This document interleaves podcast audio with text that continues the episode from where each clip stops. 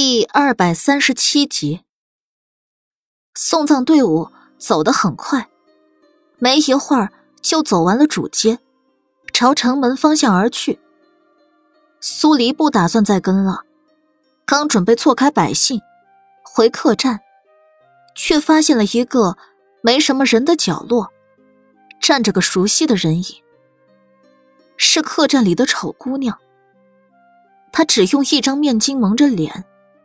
但露在外面的额头仍然有被火烧过的痕迹，所以苏黎一眼就认出了他。人群随着送葬队伍散开后，丑姑娘没继续跟下去，而是转身走了。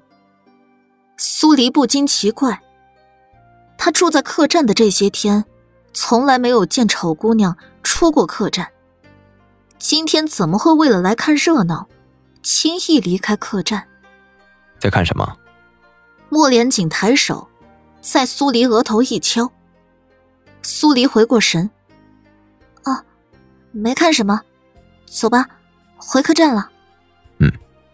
莫连锦重新把苏黎的手牵上。这个案子还需要多长时间？我会让长笛开始为回京做准备。苏黎拿不准，打开案子的突破口什么时候会出现？但莫连锦急着回京，他理解。给我三天时间吧。好。回到客栈，掌柜在柜台里拨算盘，大堂里坐着三三两两的人在用饭。苏黎走进掌柜，还没开口，掌柜立刻被吓得把算盘放好，规规矩矩的问道：“王妃娘娘有何吩咐？”苏黎直接开门见山。几个月前在你的客栈吊死过一个人，可还记得？掌柜一听这话，慌得差点瘫软。记记得。掌柜这种怕事的性格，有什么都会表现在情绪里。见他反应这么激烈，苏黎眉头一挑：“你是要我问？”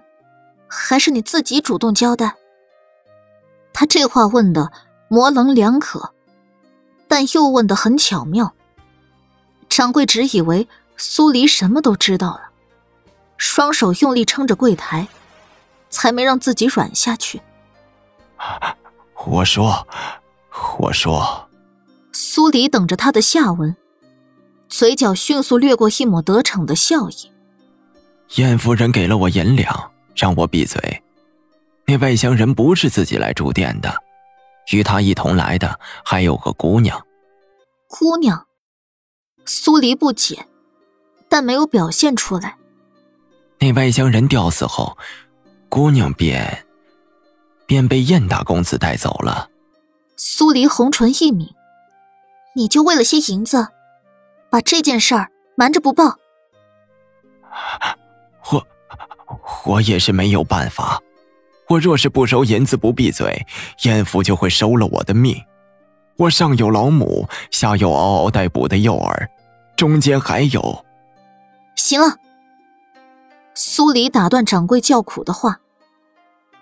那姑娘呢？再没见到过那姑娘出现了。掌柜垂下头，自知理亏。苏七沉吟了片刻，那姑娘。没有现身替外乡人收尸，大概是遇难了。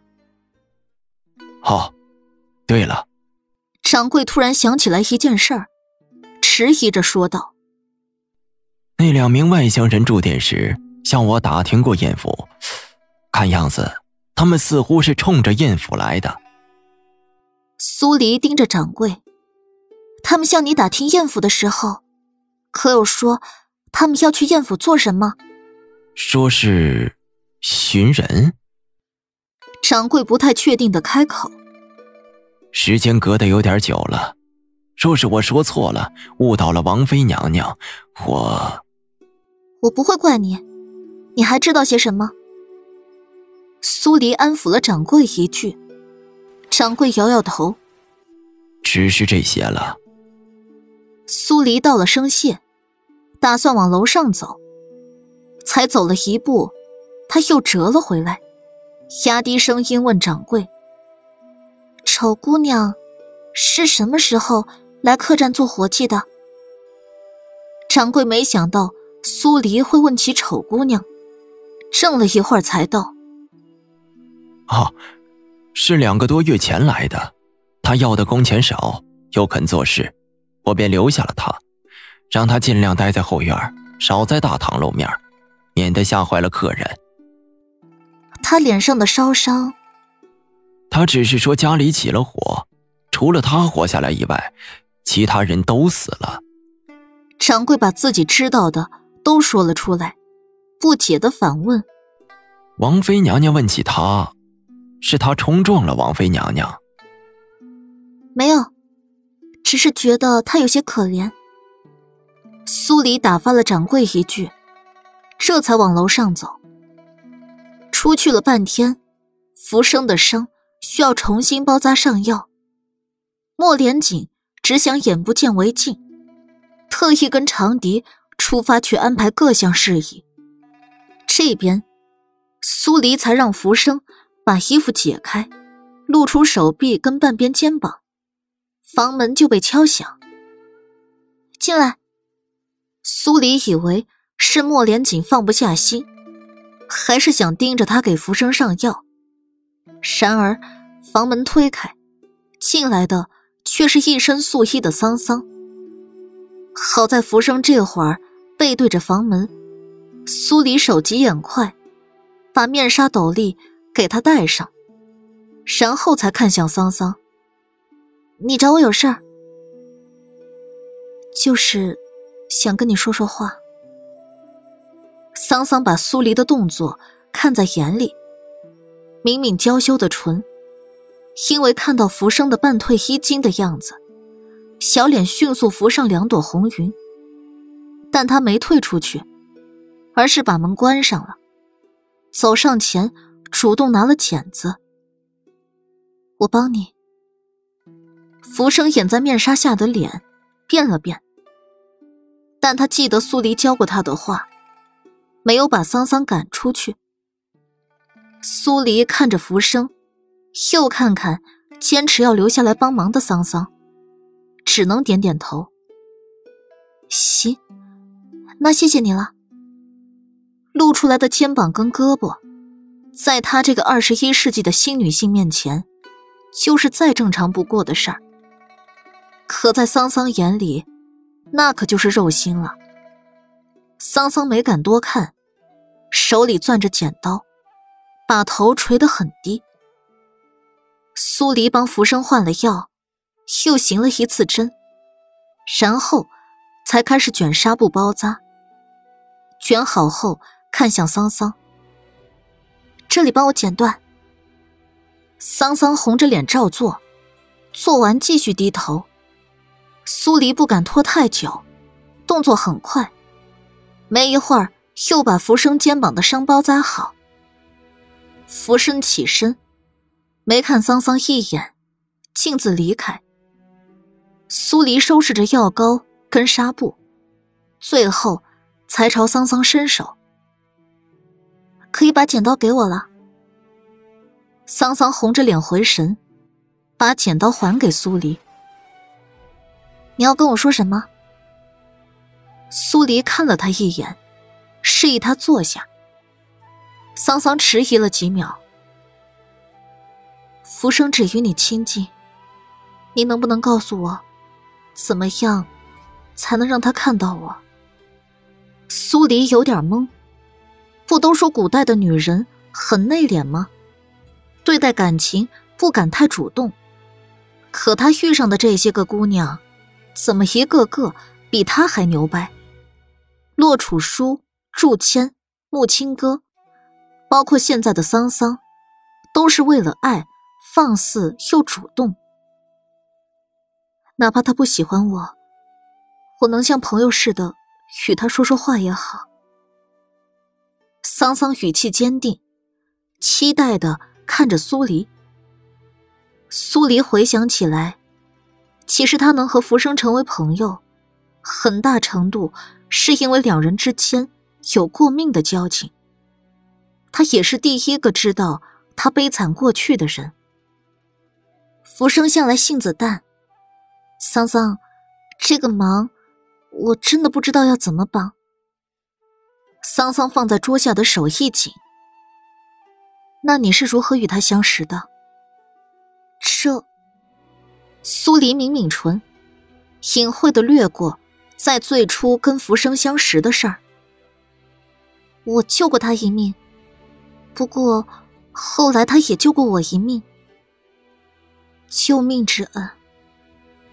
桑桑喃喃着这四个字，起身，朝苏黎点了点头。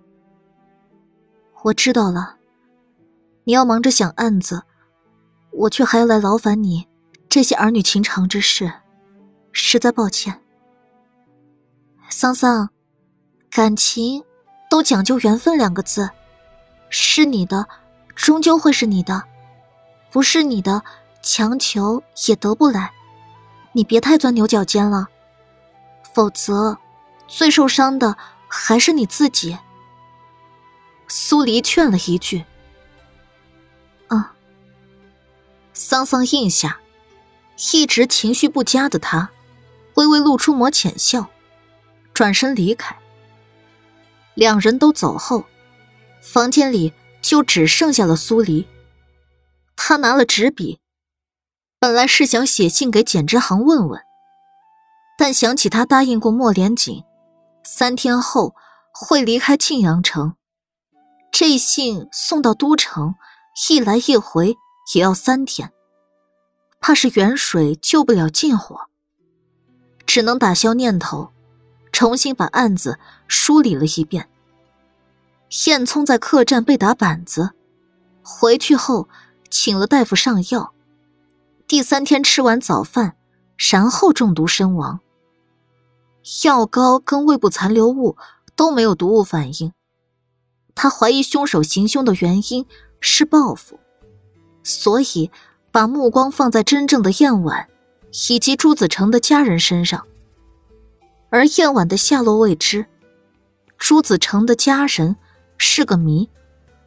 这个看似简单的案子，处处透着种令人无从下手的感觉。